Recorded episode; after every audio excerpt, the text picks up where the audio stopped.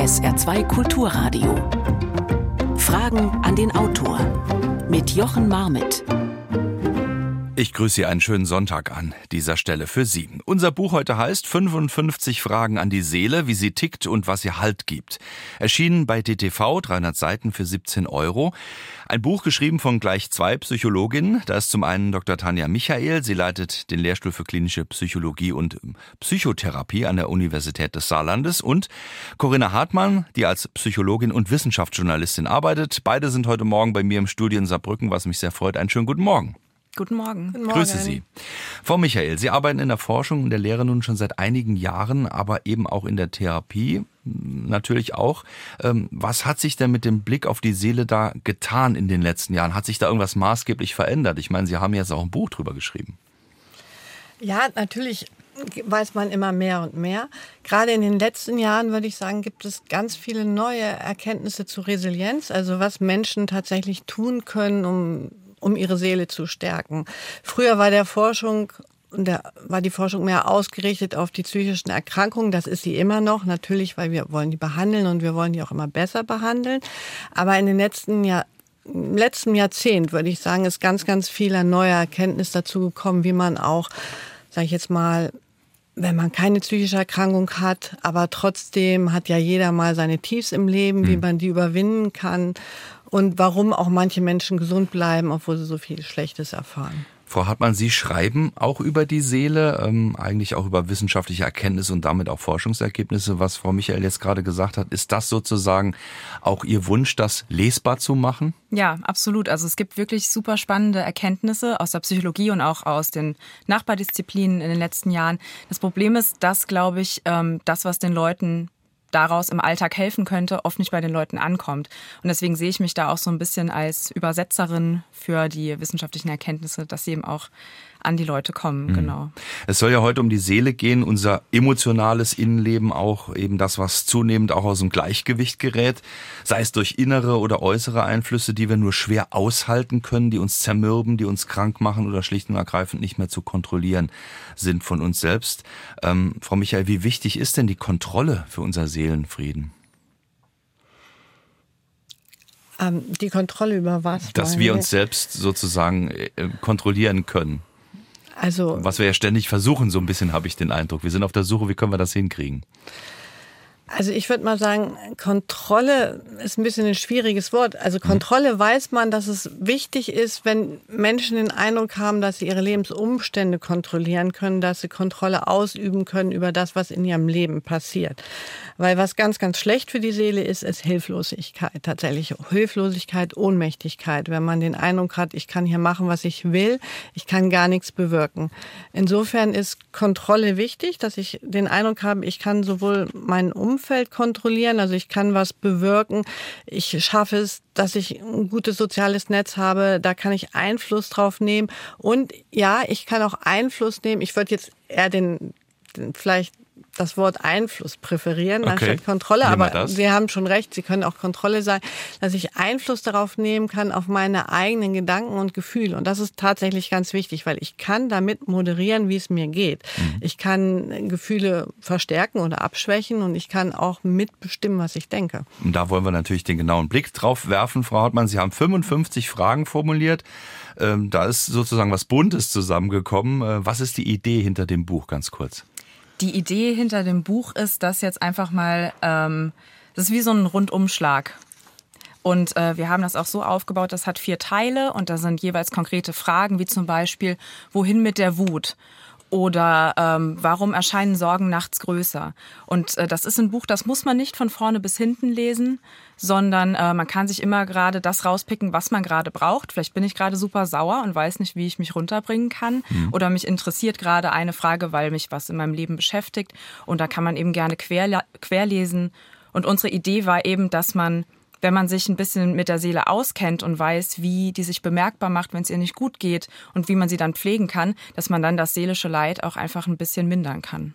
Corinna Hartmann und Tanja Michael heute zu Gast bei Fragen an die Autorin, in diesem Fall hier auf SR2 Kulturradio, mit ihrem Buch 55 Fragen an die Seele, wie sie tickt und was ihr Halt gibt.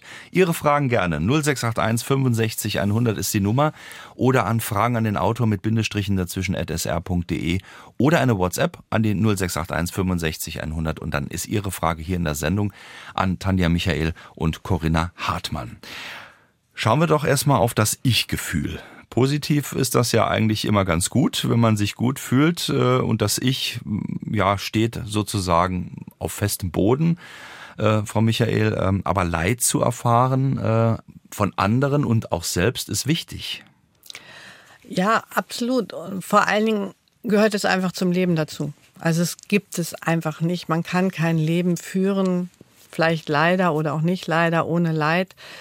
Ähm, es werden immer Sachen passieren. Wichtige Menschen ziehen weg oder versterben. Ähm, die Gesundheit, die eigene Gesundheit wird irgendwann beeinträchtigt sein im Leben. Bei manchen früher, bei manchen später. Aber es passiert in jedem Leben etwas, was mit Leid verknüpft ist, was nicht schön ist und natürlich müssen wir damit umgehen und genau können darauf auch damit wollte ich umgehen. hinaus, dass man sozusagen äh, nicht versucht, das alles von sich zu weisen, sondern Sie schreiben ja auch darüber, äh, erstmal zu erkennen und zu akzeptieren, dass es dazugehört. Absolut, Ja. ja. Das heißt, ähm, wir müssen äh, eigentlich damit äh, zurechtkommen, dass unsere Seele leidet. Das ist Ja. erstmal so eine Grundeinstellung. Wird das gerne weggeschoben? Das wird definitiv gerne weggeschoben, aber das gehört einfach dazu. Ähm, also wir haben ja so ein reiches Innenleben und das ist ja auch schön. Also wir, wir fühlen und erleben, was um uns rum passiert und auch was in uns drin passiert. Aber es ist einfach die Kehrseite davon, dass wir eben auch leiden, weil uns nicht alles egal ist. Und ähm, genau, das, da muss man einfach einen Umgang finden. Und ich glaube, dass manchmal so ein bisschen das Wissen fehlt, wie man auch zum Beispiel mit Gefühlen umgeht. Es gibt Menschen, die tendieren dazu, die dann wegzuschieben, sich ein bisschen zu sehr abzulenken und äh, die nicht zuzulassen.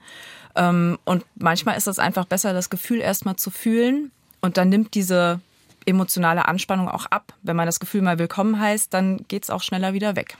Claudia Schneebauer hat aus Saloy eine Mail geschrieben. Vielen Dank dafür. Und ich glaube, sie stellt eine Frage, die zentral ist, vielleicht auch am heutigen Tag äh, oder schon seit längerem.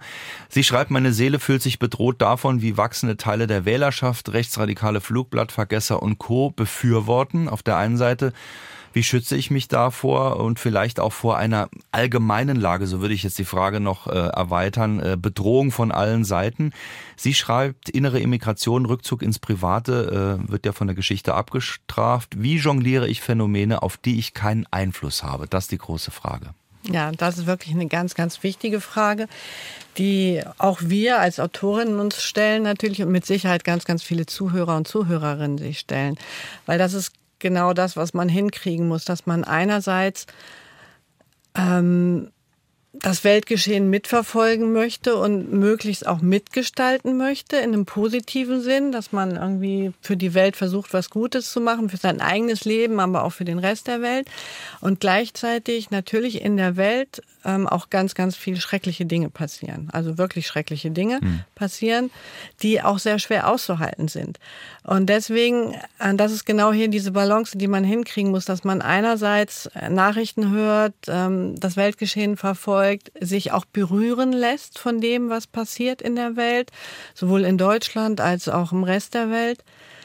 Ähm, auch dieses Leid erstmal spürt und auch das Entsetzen, was man darüber hat, oder die Wut und die Verzweiflung und all dieser Gefühlsmix, den man dabei empfinden hat, den muss man auch tatsächlich erstmal spüren, um dann, sage ich mal, ähm, und verarbeiten. Und dann muss man schauen, was sind meine Werte, also so, so Werte geleitet, dass zu sagen, okay, ich habe was kann ich eigentlich bewältigen, was kann ich nicht bewältigen, was kann ich angehen, wo sind meine, welches sind meine wichtigsten Werte, nach denen möchte ich handeln. Und das ist, glaube ich, dann ganz wichtig, so sich bewusst zu sein, was ist meine Identität, was sind meine Werte, wie möchte ich nach meinen Werten handeln. Und da braucht man jetzt genau diese, diese Balance zwischen sich einerseits einlassen, aber auch nicht die ganze Zeit, dass man sich nicht überwältigen lässt von all den negativen Nachrichten, sondern man braucht auch immer wieder den Ausgleich des Schönen, das einfach mit das Leben im Privaten auch, ja, mit der Familie, wenn es gut läuft, mit Freunden genießen. Das gehört absolut dazu, weil das macht ja auch dann die Welt zum lebenswerten Ort.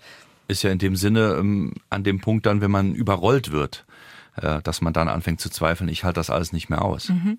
Genau. Also in dem Fall würde ich auch sagen, Nachrichtenpausen sind zum Beispiel auch legitim. Wenn man merkt, das nimmt mich jetzt wirklich so sehr mit, dass ich irgendwie mehrmals da sitze und weine und mich gar nicht mehr so richtig auf mein Leben konzentrieren kann, dann ist es, finde ich, auch absolut legitim zu sagen, ich schaue jetzt mal zwei Wochen keine Nachrichten, weil es bringt dann an dem Punkt auch nichts mehr. Oder wenn man sich jetzt mit Klimawandel viel beschäftigt und äh, aber irgendwann nur noch Informationen aufnimmt, aber nichts mehr äh, dazulernt, sondern sich nur noch äh, damit eben die, die Stimmung vermiest, dann ist das okay, auch mal eine Pause zu machen, aber dann eben auch ins Handeln zu kommen und zu sagen, was kann ich denn tun, wie kann ich mich denn vielleicht in einem kleinen Rahmen engagieren.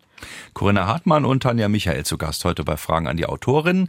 Ihre Fragen gerne 0681 65 100 ist die Nummer, die Sie anrufen können. Hier eine weitere Frage.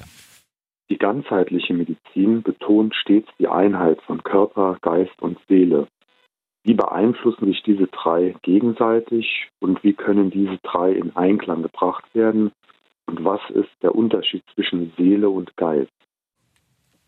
Also Körper, Geist und Seele war der erste Teil der Frage. Ähm, wie stehen die zusammen?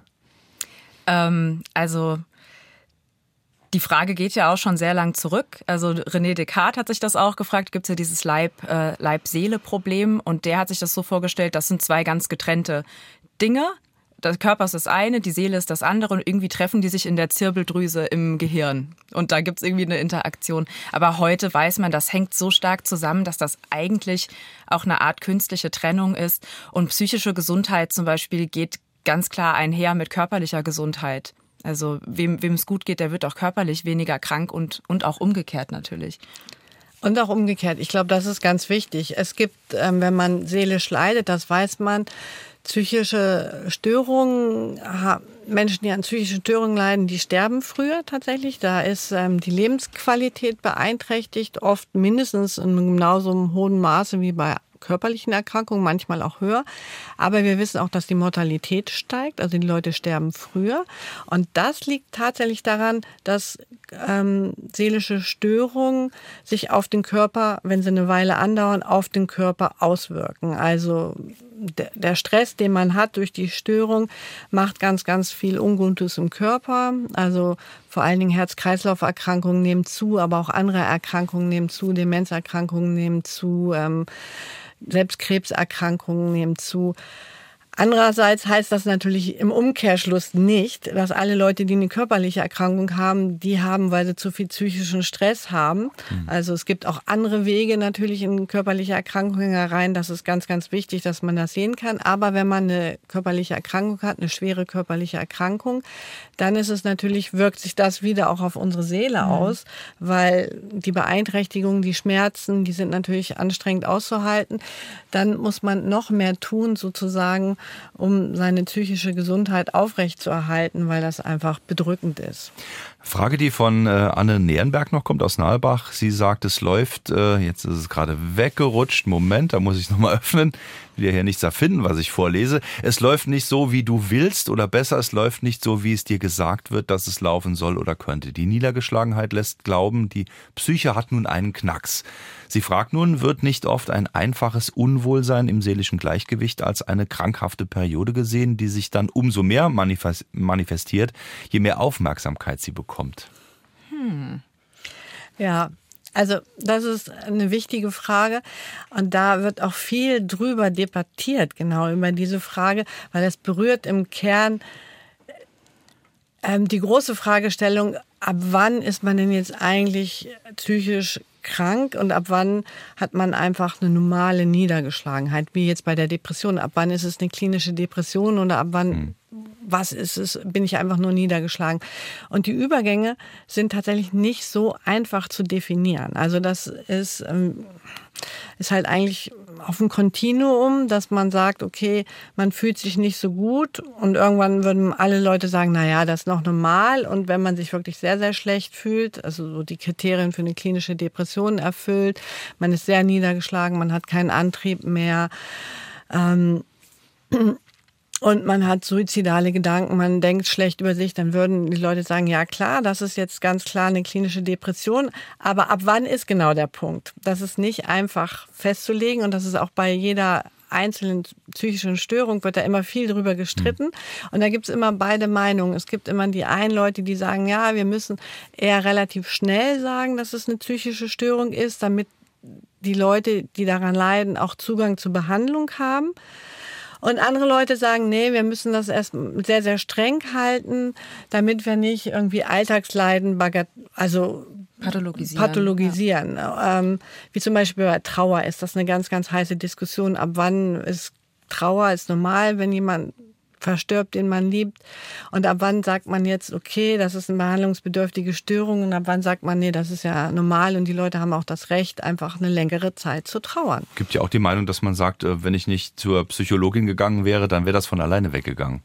Ja, das ist sicherlich auch manchmal so. Und ehrlich gesagt äh, ist ja auch wohl bekannt, dass äh, es nicht so viele Therapieplätze gibt. Und äh, ich denke, das Problem ist eher, dass die Leute zu lang auf einen Therapieplatz warten in der Regel als das, das umgekehrte Problem, ja.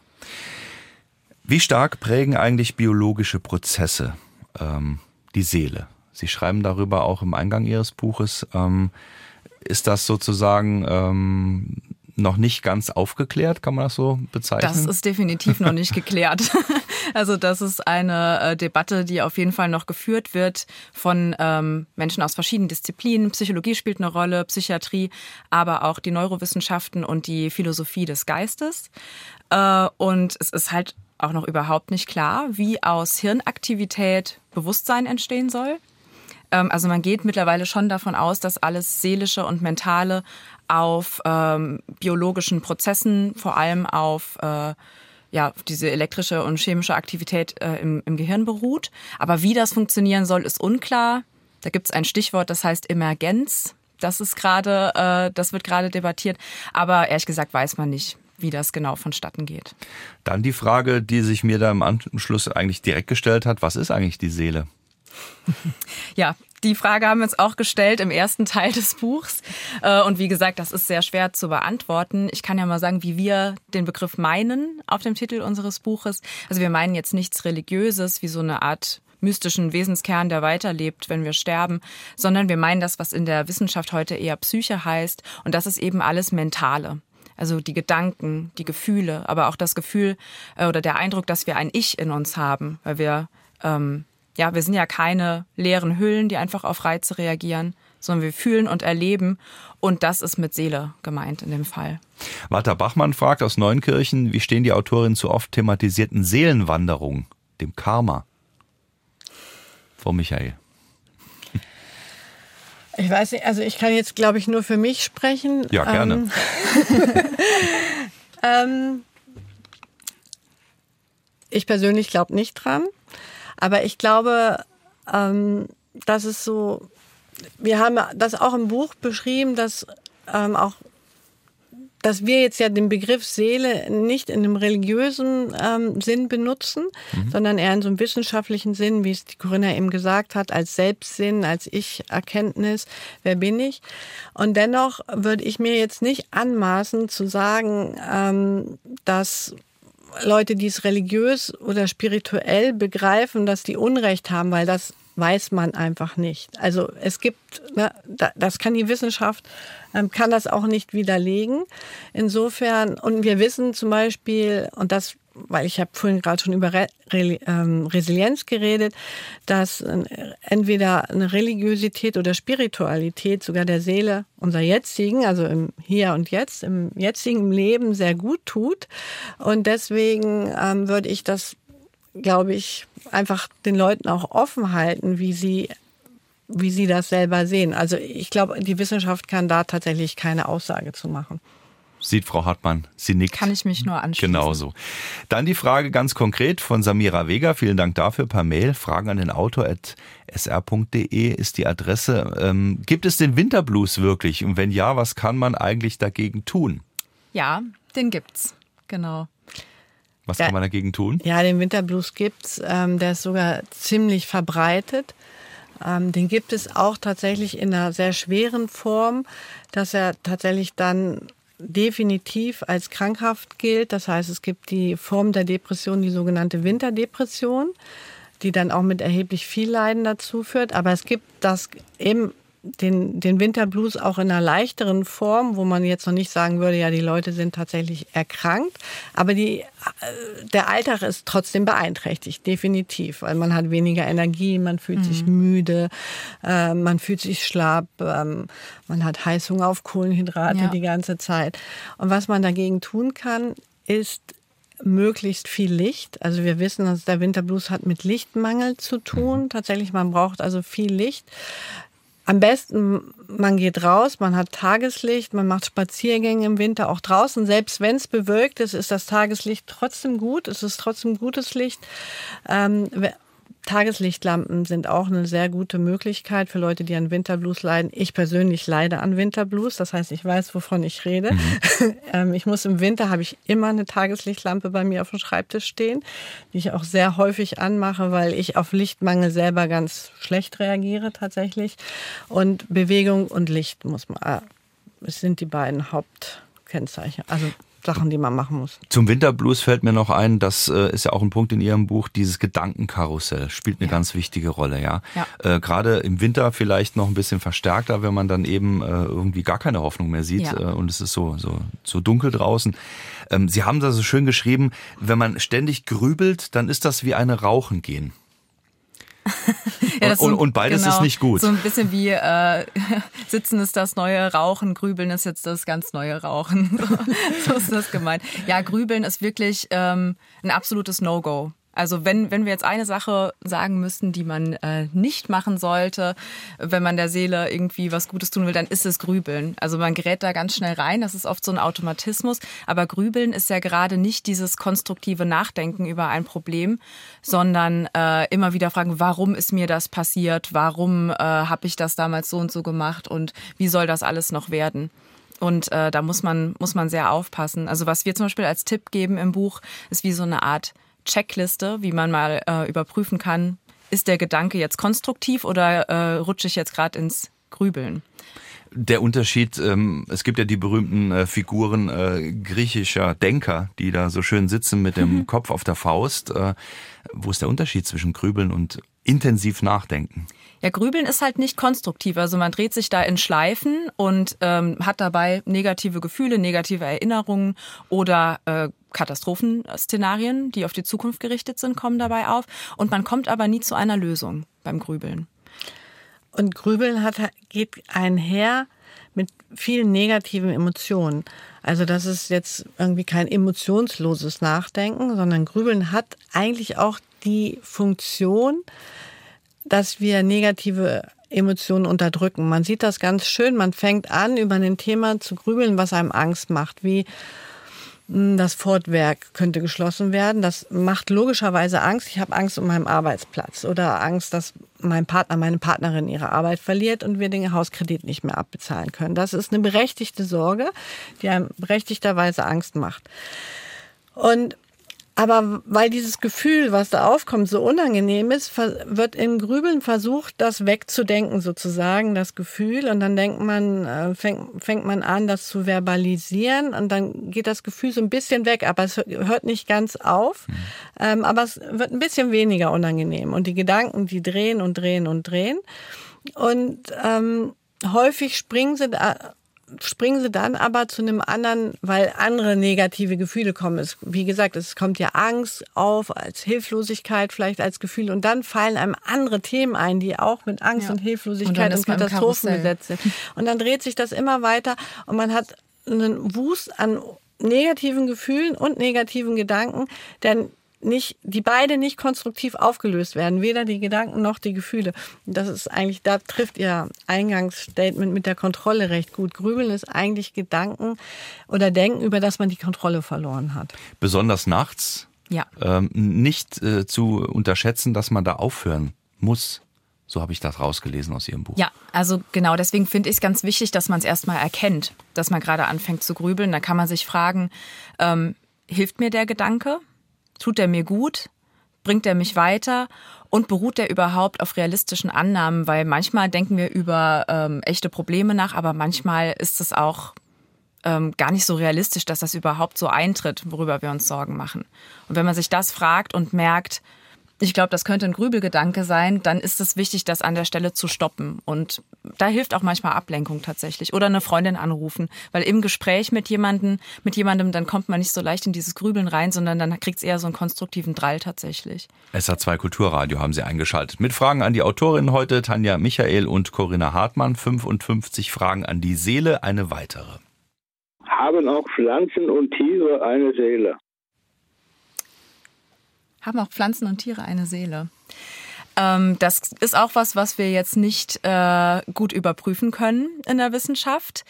Ähm, ich würde aber schon davon ausgehen, dass zumindest manche Tiere so etwas wie eine Seele haben oder sagen wir mal eher ein Bewusstsein. Ähm, also wir haben ja auch ein Bewusstsein entwickelt, höchstwahrscheinlich, weil das in der Evolution sinnvoll war. Also das hat viele, viele Vorteile, so ein Ich-Erleben zu haben und ein Gedächtnis, also sich an früher erinnern zu können und in die Zukunft zu planen. Das ist ja auch ein inhärenter Teil von Bewusstsein. Und man geht heute davon aus, dass sich das eben stufenweise entwickelt hat und dass andere Tiere nicht die, dieses ganz äh, differenzierte Gefühlsleben haben wie wir, aber wahrscheinlich schon. Also ich glaube, die moderne Biologie oder viele Biologen gehen davon aus, dass viele Tiere uns ähnlicher sind, als wir das denken. Tatsächlich auch in ihrem Erleben und Verhalten. Und deswegen glaube ich persönlich, so nach dem, was ich aus der Nachbarwissenschaft der Biologie mitlese, und ähm, dass ähm, wir das oft unterschätzen, das Seelenleben von Tieren. Pflanzen, ähm, ich persönlich mag ja Pflanzen sehr, sehr gerne, aber die sind uns, glaube ich, so weit weg, dass man das viel, viel schwerer sagen kann, was in Pflanzen vorgeht. Das sind lebendige Wesen, da natürlich geht da in denen auch was vor, aber ich glaube, das ist einfach die sind ganz anders organisiert als wir, deswegen kann man die Frage, glaube ich, zu den Pflanzen nicht gut beantworten. Wobei Sie ja in Ihrem Buch darüber schreiben, äh, wie man beides eigentlich sehr gut einsetzen kann, wenn es einem mal nicht so gut geht oder damit es einem überhaupt äh, eigentlich einen, einen Ticken besser geht, indem man sich eben der Natur äh, aussetzt sozusagen oder beispielsweise, fand ich auch sehr interessant, einfach mal ins Tierheim geht und sich um ein Tier kümmert. Wie kann das unserer Seele irgendwie was Gutes tun? Also ich kann das auf jeden Fall bestätigen. Ich habe jetzt auch seit drei Jahren einen Hund und ähm, das ist einfach wirklich ein genialer Stresspuffer. Der motiviert mich übrigens auch jeden Tag in den Wald zu gehen, was ja auch wiederum gut ist. Und äh, die Forschung beschäftigt sich auch damit, ähm, vor allem in Bezug auf traumatisierte Menschen. Ähm, die, die mit einem äh, Begleithund arbeiten. Und aus der Forschung weiß man, dass äh, das zum Beispiel über das Hormon Oxytocin geht. Das war früher auch mal als Kuschelhormon bezeichnet. Das ist ein bisschen zu einfach, aber vielleicht kennen es manche noch unter dem Stichwort. Und äh, es ist ähm, nachgewiesen worden, dass wenn wir jetzt unseren eigenen Hund angucken oder den streicheln, dass wir dann dieses sehr ähm, ja, dieses Oxytocin ausstoßen, das sich sehr positiv auswirkt. Und der Hund schüttet das auch aus. Das weiß man jetzt auch. Also die, der perfekte Seelenfrieden in Ja. dem Moment. Ja, und aber es muss auch nicht für Leute, die keinen Hund haben können, können sie können Katzen zum Beispiel sind auch sehr gut, ähm, weil na die die reduzieren auch den Stress, wenn eine Katze bei einem auf dem Schoß liegt und schnurrt. Das ist wahnsinnig stressreduzierend und außerdem was Tiere halt auch noch machen ist, wir können durchaus dieses Gefühl von Verbundenheit mit Tieren entwickeln. Ja, wir können das auch mit Pflanzen entwickeln, ähm, das Gefühl von Verbundenheit. Aber bei Pflanzen, warum Pflanzen uns so gut tun, ist nochmal ein bisschen anders gelagert. Aber bei Tieren ist es auch, dass wir können uns mit denen verbunden fühlen. Wir sind dann auch weniger allein, wenn wir Tiere um uns haben. Und Tiere haben, strahlen was ganz oft ja was ganz Friedfertiges aus ähm, und sind auch für uns da. Und das tut uns Menschen einfach gut. Wir sind soziale Wesen. Wir brauchen Pflanzen, Tiere, aber auch natürlich andere Menschen. Wir brauchen, wir müssen eigentlich eingebunden sein in gesunde, lebendige Netzwerke. Also selbst mal ausprobieren, wenn es irgendwo nicht so ganz richtig passt. Ob Sie dann mit Ihrem Hund oder Ihrem Bonsai-Gassi gehen, sei Ihnen dann selbst überlassen. Eine weitere Frage. Sie erwähnen in Ihrem Buch das Wort Dankbarkeit. Dieses Wort ist für viele Menschen ein Fremdwort, aber ohne Dankbarkeit kann kein Mensch zufrieden sein. Liege ich da falsch? Und was die Seele betrifft, ist es mir egal, wo sie sich in meinem Körper befindet. Die Hauptsache für mich ist, ich habe eine. Das ist schon mal eine sehr schöne Feststellung. Vielen Dank dafür. Ähm, wie ist das mit der Dankbarkeit? Ja, absolut richtig. Also es ist tatsächlich so, dass es, äh, die Forschung dazu neu ist, relativ neu ist, aber es gibt mittlerweile einiges an Forschung, die tatsächlich zeigt, dass Menschen, die dankbarer sind oder die dieses Gefühl von Dankbarkeit oft empfinden, dass die glücklicher sind, tatsächlich. Ähm, und Dankbarkeit heißt jetzt nicht, dass man ganz, ganz viel haben muss oder irgendwie, dass nur Menschen dankbar sein könnten oder sollten, die jetzt irgendwie auf der Sonnenseite des Lebens geboren sind, sondern tatsächlich weiß man, dass auch wenn, wenn man so ein normales Leben hat, wo auch viele Sachen nicht so gut laufen, ne, wie es halt in normalen Leben so ist, dass man, wenn man dann Dankbarkeit empfindet für die Sachen, die man hat, einfach dass man vielleicht gesund ist oder dass man liebe Menschen in der Umgebung hat oder dass wir in Deutschland kann man sich drüber freuen und auch dankbar sein, dass wir doch noch ein ziemlich gutes medizinisches System haben, dass man zum Arzt gehen kann, dass man gute Luft atmen kann, dass man in den Wald gehen kann. Ähm, dieses Gefühl von Dankbarkeit ähm, erzeugt tatsächlich sowas wie ja, seelische Gesundheit oder hängt eng mit seelischer Gesundheit zusammen.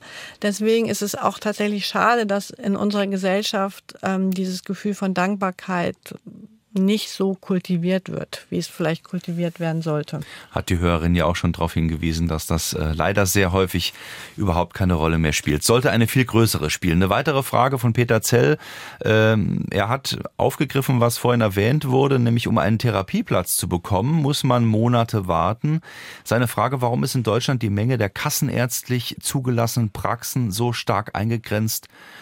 Vielleicht können Sie noch dazu was sagen, wie ist das in anderen Ländern? Oh, ja, also es stimmt definitiv. In Deutschland muss man im Moment viel zu lange auf den Psychotherapieplatz warten. Das ist einfach ein Fakt. Ähm, Im Vergleich zu anderen Ländern muss man allerdings sagen, steht Deutschland, was die psychotherapeutische Versorgung betrifft, sogar relativ gut da. Also es gibt ein paar Länder, wo es besser ist. Es gibt aber viele, viele, viele Länder, wo es deutlich schlechter ist. Aber insgesamt muss man halt leider feststellen, es gibt auch so einen schönen Report, ähm, im Lancet in so einem ganz wichtigen Journal veröffentlicht, der zeigt, dass überhaupt psychische Gesundheit eigentlich sehr stiefmütter, immer noch sehr stiefmütterlich behandelt wird im Vergleich zu physischer Gesundheit. Ähm, das ist sich am ändern. Glücklicherweise es ist wahrscheinlich auch also historisch verständlich, dass man gesagt hat, man braucht erst die Infek großen Infektionskrankheiten, Krebs und so weiter und so weiter, bevor man sich sozusagen dann der Psyche annimmt. Ähm, mit, obwohl mit, und man das auch früher nicht so an sich hat rankommen lassen, was ich vorhin gesagt habe, wie, wie wichtig dann doch auch eine gesunde Psyche für den, den Körper ist. Ähm, aber Warum das so ist, warum es zu wenig Therapie oder warum die Wartelisten so lang sind, da gibt es unterschiedliche Gründe für. Ähm, ja, man bräuchte mehr Kassensitze. Die Kassenärztliche Vereinigung sagt, ihrer Meinung nach gibt es genug Sitze. Die Leute, die die Sitze haben, würden die nicht ganz ausfüllen. Ähm, die Psychotherapeuten, die auf den Sitzen sind, sagen häufig, nee, das stimmt nicht. Wir arbeiten sehr viel mhm. und genug. Also im Moment glaube ich, aber da wird sich hoffentlich was bewegen, weil eigentlich ist allen Leuten klar, dass es so nicht weitergehen kann und dass wir mehr Sitze brauchen. Wir haben halt auch einen Trend dazu, dass mehr Leute Teilzeit arbeiten heutzutage aus Work-Life-Balance-Gründen und vielleicht deswegen auch tatsächlich ähm, die Sitze nicht ganz so ausgefüllt sind, wie sie früher sind, wo die Leute gesagt haben, naja, dann arbeite ich halt 50 Stunden in der Woche. Aber dass es an Wichtigkeit gewinnt, das ist ganz klar. Ja, ähm, ich dass denke es in eine Richtung geht, dass man da einen anderen Fokus legt. Das, Ja. ist, das ist eigentlich erkennbar. Wir haben noch jede Menge Fragen, hier eine weitere. Ich wollte eine Frage an die Autorinnen stellen. Ich stelle ständig unbewusst Fragen an meine Seele. warum mir so vieles nicht gelingt und ich so, so oft Pech habe im Leben und auch Unfälle und Verletzungen und so weiter immer ertrage. Was soll ich, auf welche Antwort soll ich mal achten? Also da ist vielleicht auch das Thema Achtsamkeit äh, mit drin bei dieser Frage. Also das ist jetzt eine sehr komplexe Frage. Wenn ich rausgehört wenn ich es richtig verstanden habe, sagen Sie, dass Ihnen relativ viel negative Sachen im Leben passieren, eher überdurchschnittlich viele. Und das kann natürlich einfach Pech sein, muss man sagen, weil schlicht und ergreifend muss man leider, leider halt sagen, das Leben ist nicht gerecht. Manche Leute haben, werden krank oder haben mehrere Krankheiten und andere Leute bleiben irgendwie relativ gesund und denen passieren nicht so viele negative Dinge. Und äh, sowas, wen Krankheiten treffen oder nicht, das hat, ist nicht gerecht. Es gibt also da ist einfach keine Gerechtigkeit drin. Da ist irgendwie ist ein bisschen genetische Lotterie mit dabei, irgendwie, wo man geboren ist. Das ist einfach oft Pech, wenn man Krankheiten hat. Ähm, und bei anderen Lebensumständen ist es schlicht und ergreifend auch so. Und ich glaube, hier kommt jetzt genau diese Schwierigkeit hin, dass das, was ich vorhin gesagt habe, leider kann man sich das nicht immer alles aussuchen. Leider kann man auch nicht alles, was passiert, in in seinem eigenen Leben kontrollieren. Und deswegen haben wir in der Psychologie noch dieses Konzept der Akzeptanz sozusagen, dass ich akzeptiere, wenn ich jetzt eine Krankheit habe, ähm, dass ich die habe, dass ich akzeptiere irgendwie, ja, ich habe die jetzt, ich akzeptiere meine Lebensumstände und gucke, was ich in diesem Rahmen auch mit meiner Krankheit oder mit anderen Schwierigkeiten, die ich die ich im Leben habe, was kann ich trotzdem, welche schönen Dinge gibt es, was, welche, welche Gestaltungsrahmen habe ich, was kann ich trotzdem am Positiven erleben. Der Kohärenzsinn äh, taucht da ja auch mit auf. Das ist einer der Punkte, wo Sie auch drüber schreiben. Ähm, das macht durchaus Sinn, äh, mal zu schauen, praktisch äh, das, was mir gerade widerfährt, macht auch Sinn, auch wenn es nicht gut ist. Genau, also der Kohärenzsinn ist ein äh, Resilienzfaktor, also ein, ein ganz wichtiges Element von äh, Resilienz. Und äh, da geht es darum, kann ich das irgendwie verstehen, kann ich das fassen, was mir alles so im Leben widerfährt? Und ist das für mich eine, eine Art runde Geschichte? Also jeder hat ja helle Kapitel und dunkle Kapitel, aber Menschen, die das irgendwie so als ein Ganzes fassen können, das irgendwie Sinn macht und das am Ende auch der Mühe wert ist, die, äh, die haben einen großen Vorteil, weil die, die sind seelisch einfach sehr widerstandsfähig. Resilienz und Kohärenz steht beides bei den 55 Fragen an die Seele. Autorin heute zu Gast bei Fragen an den Autor Tanja Michael und Corinna Hartmann. Eine weitere Frage. Ich habe zwei Fragen an die Autorin. Zum einen haben Sie in Ihrem Buch ein äh, Programm als Vorbeugung gegen Burnout, eine Art Trainingsprogramm. Und wenn man denn hineingeraten ist, wie man wieder hinauskommt. Und die zweite Frage geht auch in die Richtung, ein, ein Programm gegen Altersdepression, eingebildet oder echt, wie auch immer. Vielleicht können wir das kurz zusammenfassen. Also wir haben jetzt kein spezielles Programm gegen Burnout und auch kein spezielles Programm gegen Altersdepression. Unser Buch hat halt generell einfach Tipps oder enthält Tipps, wie man seine seelische Gesundheit pflegen kann. Und eine gute seelische Gesundheit wäre, insofern kann man sagen, es ist ein indirektes Programm gegen Depressionen, äh, gegen Altersdepressionen oder andere Formen von Depressionen und gegen Burnout. Weil wenn ich meine Seele gut pflege und meine psychische Gesundheit gut ist, dann bekomme ich halt weder eine Depression noch einen Burnout. Ja, aber ganz wichtig auch professionelle Hilfe suchen, ja. wenn es einem wirklich schlecht geht, weil da müssen wir auch ehrlich sagen, da reicht so ein Buch nicht. Sie schreiben von der Seelsorge, die dann doch äh, vielleicht greifen muss, ja. wenn, äh, wenn es eben, wie Sie vorhin schon beschrieben haben, irgendwann diesen, diesen Kipppunkt erreicht hat. Mhm. Äh, da, da muss man sich dann auch ganz ehrlich machen. Ähm, Sie haben ja ganz viele Themen, die Sie äh, da anschneiden und auch äh, auflegen. Wir können nicht alle besprechen jetzt an der Stelle, aber ein, ein wichtiger, ganz wichtiger Punkt, der glaube ich äh, zumindest mal für alle die wichtig ist, die zumindest im, im Arbeitsleben stehen, ist der Schlafmangel. Mhm. Ähm, Sie haben da so eine kleine Tabelle, sieben bis neun Stunden im mittleren Alter Ähm, jetzt kann mal jeder ehrlich in sich hineinhorchen. Schaffe ich das überhaupt noch? Sieben bis neun Stunden? Wer da den Finger heben kann, der schätze sich glücklich, würden Sie sagen, Frau Hartmann, oder? Mm, ja, ich habe es jetzt heute Nacht nicht geschafft. Äh, und ich glaube, das ist ein relativ unterschätztes Thema, ne, Tanja? Also man weiß ja mittlerweile sehr gut Bescheid, wie wichtig Bewegung eigentlich ist. Also in der Theorie weiß man das, ob man es dann umsetzt, ist eine andere Frage, wie wichtig Ernährung ist. Aber Schlaf ist eigentlich so die dritte äh, Säule für unsere Gesundheit, sowohl psychisch als auch physisch. Und ähm, ja, also wenn man es irgendwie schafft, mehr Zeit für den Schlaf einzuplanen und auch äh, ein paar Tipps befolgt, wie man besser einschlafen und durchschlafen kann, dann tut man auch schon sehr, sehr viel für seine Seele. Ich muss das jetzt unterstreichen, weil es ist wirklich eins der zentralen Punkte, an denen man oder äh, Stellschrauben. Stellschrauben, genau, danke. Das war das Wort, was ich gesucht habe, ähm, an dem man drehen kann, um dass es ein, dass man dass es einem seelisch besser geht. Und der ist total unterschätzt, der Schlaf. Na, was Sie gesagt haben, die, man weiß, dass die Leute schlafen viel zu wenig und die Tendenz geht, man schläft immer weniger und immer weniger. Und das tut uns nicht gut. Ähm, Kann man es denn unterteilen? Kann man sagen, ich schlafe in der Nacht so fünf Stunden und nachmittags nochmal drei? Ähm, wahrscheinlich ja. Ähm, da gibt es noch nicht so viel Untersuchungen zu. Die hm. Untersuchungen sind, dass es möglichst gut wäre, dass man halt auf mindestens acht Stunden, manche Leute brauchen aber auch mehr als acht Stunden Nachtschlaf kommt. Also man sollte sich tatsächlich so ein Fenster reservieren. Aber wahrscheinlich würde ich jetzt denken, kann man es auch unterteilen. Aber wie gesagt, ähm, das ist noch nicht so gut untersucht. Aber dass der Nachtschlaf oder ausreichend Nachtschlaf ganz, ganz wichtig ist, eben auch für unsere seelische Gesundheit, weil wir verarbeiten Emotionen während des Schlafes. Das ist ganz wichtig. Das ist den meisten Leuten nicht bekannt. Die Leute denken immer an Schlaf und an körperliche Gesundheit. Klar, die Leute wissen, man konzentriert sich ein bisschen schlechter und man ist müde und fühlt sich so ein bisschen gnaddelig, wenn man zu wenig schläft. Aber wir sind auch viel gereizter und emotional deutlich vulnerabler, wenn wir zu wenig geschlafen haben, weil unsere Emotionen werden im Schlaf abgebaut.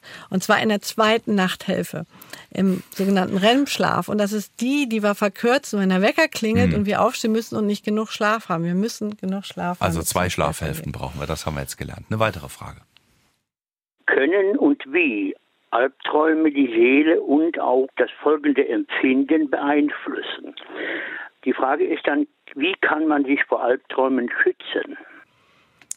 Da sind wir schon beim Schlafen mhm, und ja. bei der Verarbeitung und der emotionalen Gesundheit. Also der erste Teil der Frage, ähm, Albträume gehören dazu? Ja, alle Leute haben ab und zu mal Albträume, manche Leute mehr, manche Leute weniger. Ähm, und ja, klar, Albträume machen was mit uns, weil Albträume werden als sehr schlimm erlebt und häufig hängen die einem ja auch nach am nächsten Tag. Und wenn man nur ab und zu Albträume hat, braucht man jetzt nicht großartig was zu machen, außer dass man diesen Tipp befolgen muss, ähm, dass man, wenn man aufwacht, das Licht anmacht und wach bleibt. Ausreichend lange wach bleibt. Eine Viertelstunde? Mindestens eine Viertelstunde, ja, ne? dass mhm. man ähm, tatsächlich nicht wieder zurück in den Albtraum reinrutscht, wenn man weiter schläft sozusagen. Und deswegen wäre es gut, wenn man Albtraum hat, aufwachen, Licht anmachen, was anderes machen, sich mit was anderem beschäftigen. Wenn man jetzt wiederkehrende schwere Albträume hat, dann kann das auch eine Albtraumstörung sein, häufig mit schweren aversiven, die an schweren aversiven Ereignissen hängen. Menschen mit posttraumatischer Belastungsstörung haben häufig Albträume, aber auch außerhalb von einer posttraumatischen Belastungsstörung, wenn man schlimme Sachen erfahren hat, kann man mit einer Albtraumstörung reagieren und die muss man behandeln tatsächlich. Die kann man gut behandeln, aber dann würde ich jetzt wirklich vorschlagen, ähm, sich psychotherapeutische Hilfe zu suchen. Also dieses, wie kann ich mich davor schützen, ist eigentlich, dass man äh, vielleicht dann äh, mal um Rat fragt. Ja. Das ist, glaube ich, der Weg. Dann. Ja, aber gut behandelbar, Albtraumstörung. Eine weitere Frage ähm, von einer Hörerin. Sie schreibt, ich hatte vor einigen Jahren die Diagnose einer Depression, mittlere Episode. Keine Therapie hat etwas geändert, erst die Diagnose. Histaminintoleranz und eine daraus resultierende komplette Nahrungsumstellung brachten dauerhaft, Heilung. Mir geht es heute blendend. Ähm, ich denke, dass die Ernährung eine sehr große Rolle spielt, nicht nur präventiv bei Depressionen, sondern auch bei anderen Zivilisationskrankheiten. Wie sehen die Autorinnen das? Also Ernährung haben wir schon vorhin kurz angesprochen, äh, Frau. Hartmann. Das ist definitiv auch ein ganz großer Punkt. Also für die generelle Gesundheit auf jeden Fall. Und in so einem Fall, das ist ein bisschen ein Sonderfall, dass dann doch etwas Körperliches ähm, zumindest stark dazu beigetragen hat, dass sich die Depression entwickelt hat. Das gibt's auch. Deswegen muss man eigentlich auch immer systematisch die Diagnostik machen. Ist vielleicht noch was mit der Schilddrüse oder bei Männern manchmal mit einem Testosteronmangel. Also das sollte schon richtig geguckt werden. Ähm, aber oft hilft dann trotzdem die Kombination mit einer Psychotherapie. Denn wenn man mal in einer Depression festhängt, äh, braucht es doch auch diese, diese Unterstützung. Genau. Ansonsten bin ich persönlich mir nicht so sicher, ob jetzt bei psychischen Erkrankungen die Ernährung so eine große Rolle spielt. Wenn es sich um eine psychische es, Erkrankung genau. handelt, ja, genau. Mhm. Okay. Also bei der Depression, es gibt aber tatsächlich, Depression ist eine ganz interessante Krankheit, die haben ja auch ganz viele Leute und es gibt sehr unterschiedliche Einstiegswege in die Depression, das wissen wir. Und tatsächlich gibt es auch diese Fälle, wie von der Hörerin beschrieben, dass es bei ihr auf einer Histaminintoleranz ähm, zugrunde liegt und dass der Einstieg in die Depression war. Und wenn man das behebt, dann ähm, ist es weg. Das ist toll. Deswegen muss man, also das, ja, das mhm. kann es geben. Das ist eher selten, würde ich sagen. Aber bei der Depression, man muss wirklich gucken. Es gibt da ganz unterschiedliche Gründe, warum Leute Depressionen ähm, entwickeln. Und deswegen muss man sich das auch immer im Einzelfall ähm, sehr, sehr genau anschauen, woher die Depression gekommen ist um dann halt auch entsprechend differenziert reagieren zu können. Herbert Feeth möchte gerne wissen, wie komme ich in Kontakt zu meiner Seele? Mich vor einen Spiegel zu stellen, mich dort zu betrachten und mit mir zu reden, wird wohl kaum funktionieren. Ähm, Gibt es da Hilfsmittel? Ja, also man muss nicht stehen, man kann sitzen, ganz bequem. Aber hier war es ja auch vor einem Spiegel und Sie schreiben ja auch über einen Spiegel in Ihrem Buch. Ja, vor dem Spiegel würde ich mich tatsächlich nicht stellen, sondern ich würde mich setzen und zwar das, was eigentlich auch jetzt, äh, wir haben am Anfang schon ein bisschen über Spiritualität geredet, was eigentlich alle Glaubensgesellschaften, Kirchen und anderen Glaubensgesellschaften dieser Welt machen, ist so sich dieses meditative stille Sitzen sozusagen, einfach mit sich selber.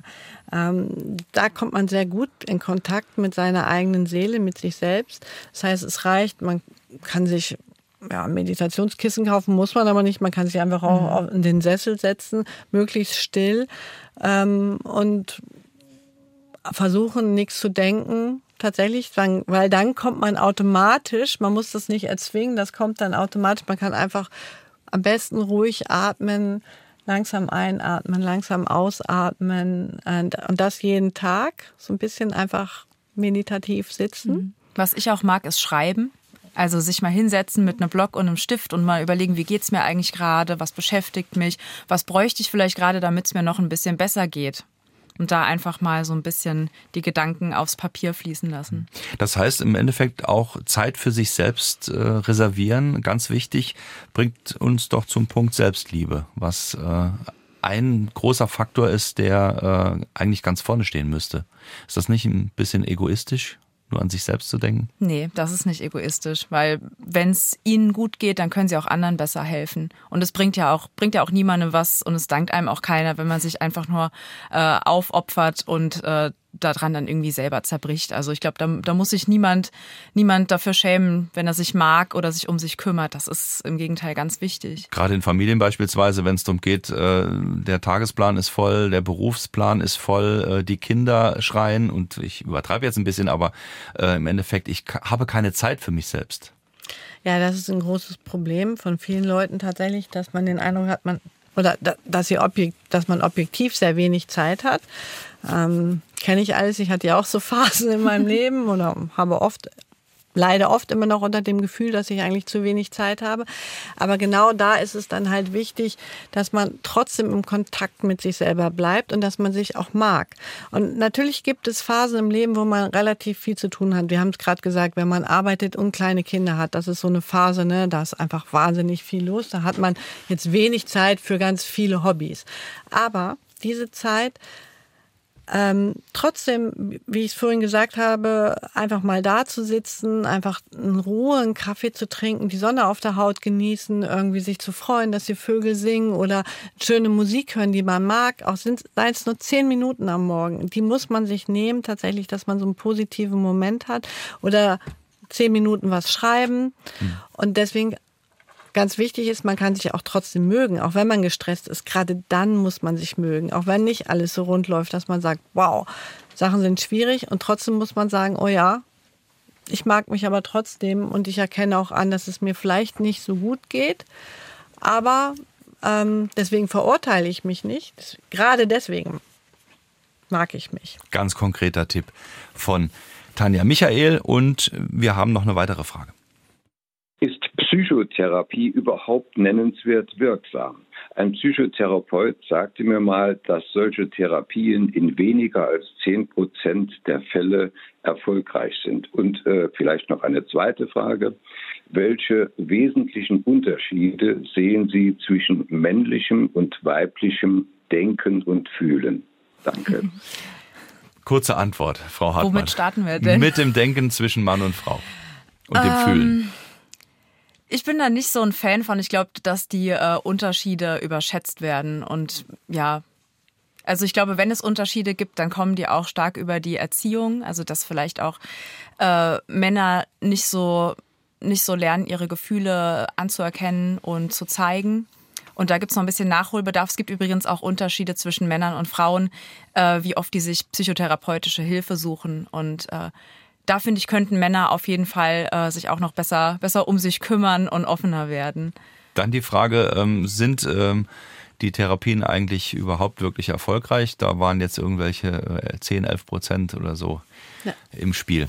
Ja, also da gibt es ganz viel Forschung drüber und Psychotherapie ist hochwirksam, muss man sagen. Ähm, heißt aber nicht, dass Psychotherapie für jeden wirksam ist. Also wir haben sehr hohe Effektstärken in der Psychotherapie, die vergleichbar beziehungsweise oft höher sind für vieles, was man an anerkannter medikamentöser Therapie hat, sowohl jetzt für psychische Erkrankungen als auch außerhalb von psychischen Erkrankungen. Es ist ja auch nicht jede Krebstherapie leider erfolgreich bei allen Leuten und deswegen würde man trotzdem nicht sagen, Krebstherapien sind ähm, nicht erfolgreich. Es gibt ja auch sehr strenge Kriterien, Forschungskriterien, ab wann definitiv äh, ab wann Therapien als erfolgreich gelten und die ähm, erfüllt Psychotherapie. Jetzt kommt es noch auf die Psychotherapieform an, natürlich, wie genau wirksam sie ist. Ähm, wir haben ähm, aber unterschiedliche Psychotherapieformen sind wirksam. Da muss man sich jetzt noch das Störungsbild angucken, welche genau wirksam ist. Dafür gibt es ganz, ganz toll die Leitlinien in Deutschland.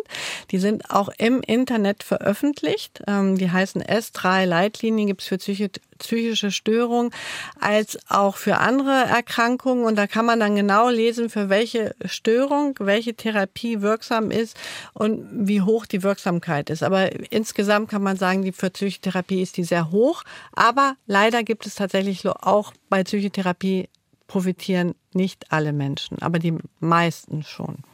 Sie schreiben über Wut, über Trauer, über Angst, über Einsamkeit, Neid, Heimweh, also auch über die Farben der Seele, die Gefühle. Ähm, ich habe das äh, schöne Beispiel, was Sie auch noch haben, Liebeskummer. Vielleicht kann man an dem mal mhm. zusammenfassen, ähm, wo auch der Punkt des Akzeptierens, wir sind ja schon fast am Ende der Sendung, der Punkt des Akzeptierens eine ganz wichtige Rolle spielt. Also wenn ich Liebeskummer habe, der kann so gerichtet sein, ich bin total verliebt, aber ich weiß, das wird nichts, ähm, die oder der will mich nicht.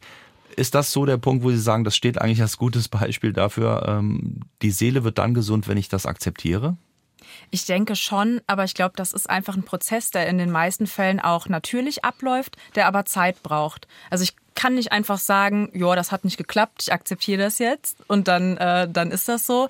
Ähm, ich glaube, dass da auch hilft, wenn man vertraute Menschen um sich herum hat und mit denen das so oft bespricht, wie man es braucht und oft ist es ja so, wenn irgendwie eine Verbindung endet, dann werden andere nochmal gestärkt im Freundeskreis oder, oder in der Familie. Und ansonsten braucht Liebeskummer wie viele andere Dinge im Leben einfach Zeit. Und mit der Zeit wird es auch leichter. Und da hilft uns auch der Schlaf tatsächlich, was Tanja eben sagte. Jede Nacht baut diese emotionale Spannung ein bisschen ab und irgendwie nach ein paar Monaten denkt man zurück und äh, wundert sich, wie wenig es einem noch ausmacht. Martin Rees hat in dem Zusammenhang noch die Frage gestellt, die auch allgemein vielleicht ein bisschen gilt, äh, dass zu sehr, zu schnell auch medikamentös, äh, also mit äh, Psychopharmaka dann, ähm, ich sag mal, versucht wird, jetzt nicht nur den Liebeskummer, aber vielleicht auch den irgendwie in den Griff zu kriegen. Ist das, ist das so leider zu häufig? Ja, also aus meiner Sicht definitiv ja. Wir haben einen Trend, dass immer mehr Antidepressiva verschrieben werden. Ähm, und ich will jetzt nicht sagen, dass man nie Antidepressiva verschreiben sollte, aber eigentlich jetzt gemäß Leitlinien würde man sagen, dass man eine leichte und eine mittelgradige Depression psychotherapeutisch behandelt und medikamentös erst bei einer schweren Depression reingeht, weil Medikamente haben Nebenwirkungen. Psychotherapie kann auch Nebenwirkungen haben, aber die von tatsächlich Antidepressiva sind schwerwiegender als von Psychotherapie, die auch oft sehr lang anhaltend sind und sich sehr negativ auch auswirken können. Deswegen würde ich sagen, ja, äh, man sollte erstmal versuchen, psychotherapeutisch ähm, zu behandeln und nur wenn das sozusagen nicht klappt, dann noch ähm, Medikamente als Kombination dazu nehmen. Abschließende Frage an Sie beide. Was würden Sie sagen, Frau Michael, war Ihr größter Erfolg bisher, wo Sie ganz kurz gemerkt haben, es hat funktioniert, den Seelenfrieden wiederherzustellen? Wenn Sie drüber nachdenken, äh, Frau Hartmann? Ich kann anfangen. Also wir haben auch ein Kapitel im Buch zu Selbstmitgefühl. Mhm. Und das ist eins meiner Lieblingskapitel. Also das, das ist was, was äh, in, im Moment einer Krise sehr hilft. Und das ist, ich nehme mir einen Moment Zeit. Ich weine vielleicht auch, wenn ich jetzt weinen muss. Und ich sage mir, ich leide gerade. Aber gerade das verbindet mich mit anderen Menschen. Ich bin nicht isoliert in meinem Leid, sondern äh, anderen ging es schon mal genauso. Und dann sage ich, ich wünsche mir aber alles Gute. Das nehmen wir jetzt als Schlusswort. Perfekt. Vielen Dank, Corinna Hartmann und Tanja Michael, fürs Dasein heute hier bei Fragen an die Autorin. Dankeschön. Wir haben jeweils ein Exemplar von 55 Fragen an die Seele. Um das Buch ging es heute und zwar für Gisela Franke, Spiesen-Elversberg und dann Helmut Brill aus Saarbrücken und Margret Ihl aus Riegelsberg. Viel Spaß damit. Das Buch, wie gesagt, 55 Fragen an die Seele erschienen bei DTV. Da finden Sie das. Nächste Woche geht es mit Per Aries um Rheuma. Wissen statt Mythen, rheumatische Erkrankungen verstehen und in den Griff bekommen. Also auch nochmal ein Thema, das mit Sache Gesundheit zu tun hat und damit mit uns allen. Nächste Woche Per Aries zu Gast um 9.04 Uhr am Sonntag bei SA2 Kulturradio Fragen an den Autor. Mehr Informationen zu dieser Sendung finden Sie natürlich auch auf sa2.de im Podcast-Bereich natürlich. Und ich wünsche Ihnen jetzt noch einen schönen Sonntag. Am Mikrofon verabschiedet sich Jochen Marmit.